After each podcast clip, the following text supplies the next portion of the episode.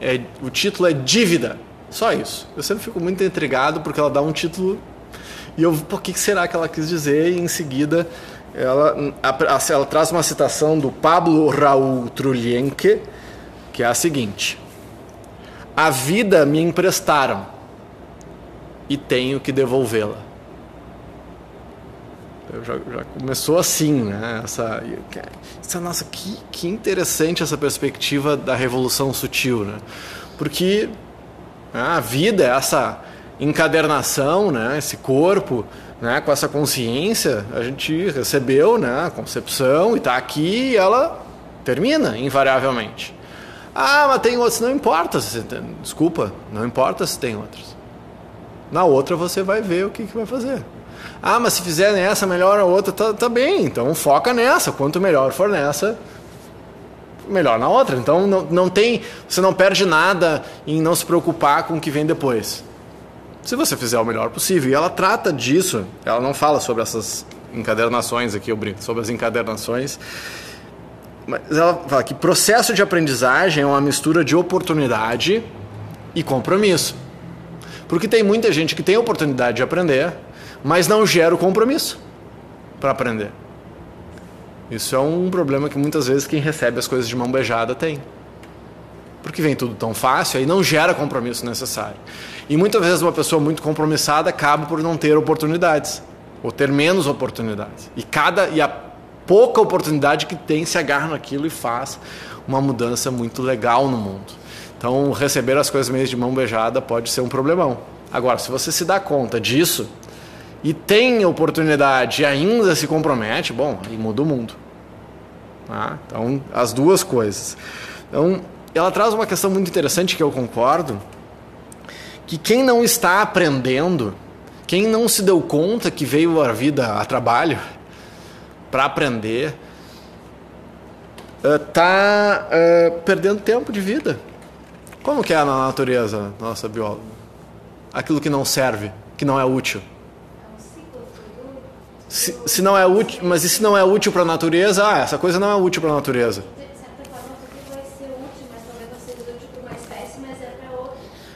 Mas a natureza mantém as coisas que são inúteis? Transforma em adubo, de repente? Tudo, tudo, é tudo se transforma. Mas imagina, uma, um, um, uma bosta que a gente faça, que um animal faça. Ela vira adubo? Mas uma espécie, tipo um Neandertal, que deixou de ser útil, desapareceu. Ela se transformou em outra coisa.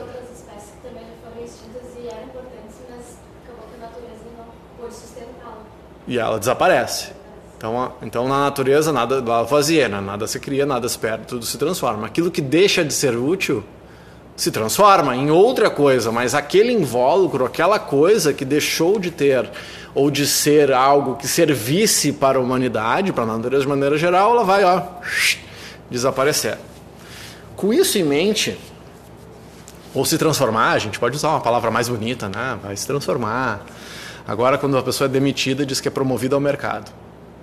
Então, tem essas coisas, né? Que é, enfim, eu não vou entrar nesse mérito, tá? Vou deixar só, vou deixar aqui. Cara, foi demitido? Não, fui promovido ao mercado. Ah, ok. Próximo assunto. Então, quando eu me dou conta que eu estou no mundo e que eu deveria ou devo ser útil para alguma coisa, que eu me dou conta que quem está evoluindo, quem está num processo de autoconhecimento, em algum momento vai se dar conta que deve deixar o mundo melhor de que quando chegou, ou pelo menos fazer o máximo de esforço possível, e que essa jornada de autoconhecimento passa por evoluir, toda vida quer evoluir. Para onde quer, a gente quer evoluir.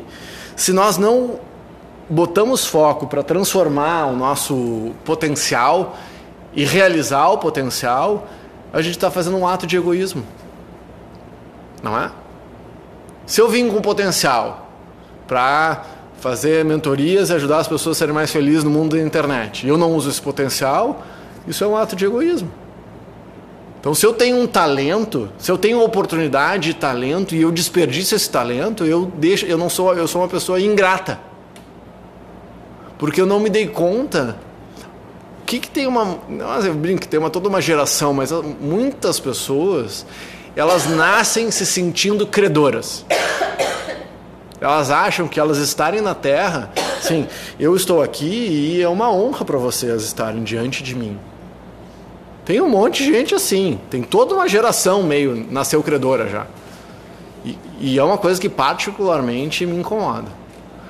Porque na real é o oposto. E eu concordo, eu fiquei feliz de ler isso aqui com a professora Chael, é que nós nascemos devedores, não credores. Se eu tenho um talento de que em empresa assim, tudo é todo recurso que tu não usa é uma despesa. Todo talento que tu não usa é uma despesa na vida. Ah, mas eu, eu posso optar por não desenvolver esse talento. Você pode. Mas você é um egoísta. Na minha humilde opinião.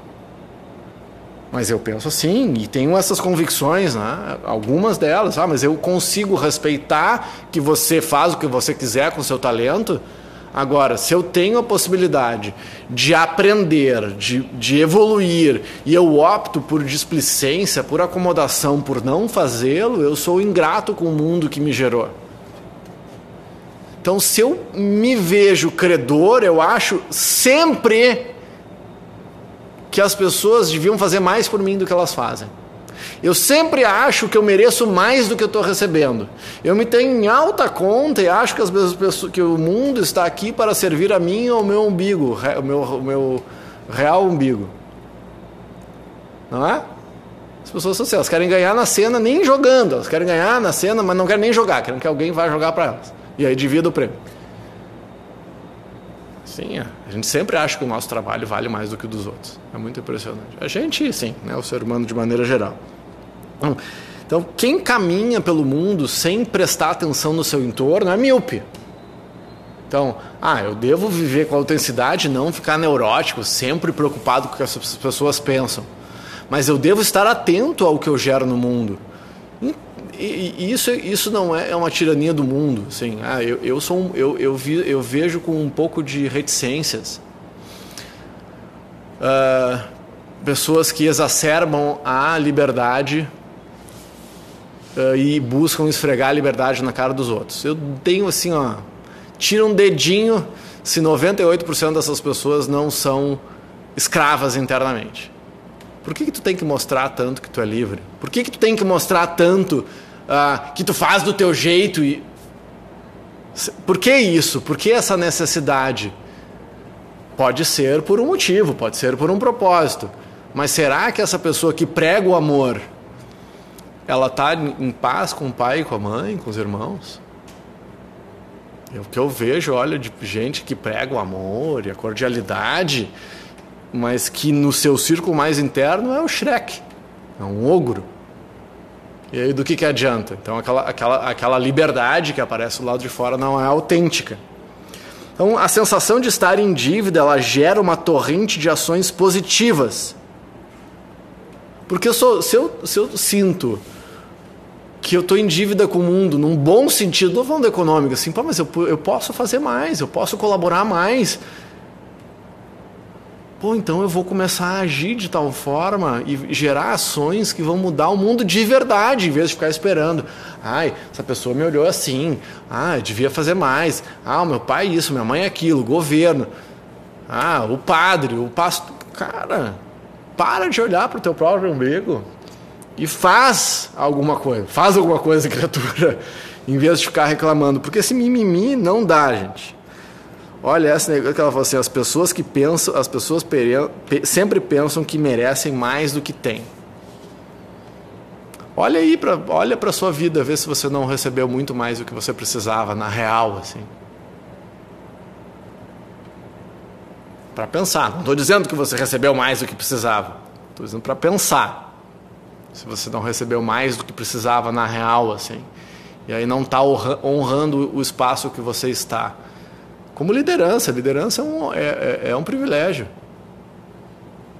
Lider, liderar não é ter pessoas a seu serviço, liderar é estar a serviço da pessoa e nós temos que estar à altura das pessoas que a gente serve, enquanto líder, com responsabilidade. Então, se liga aí.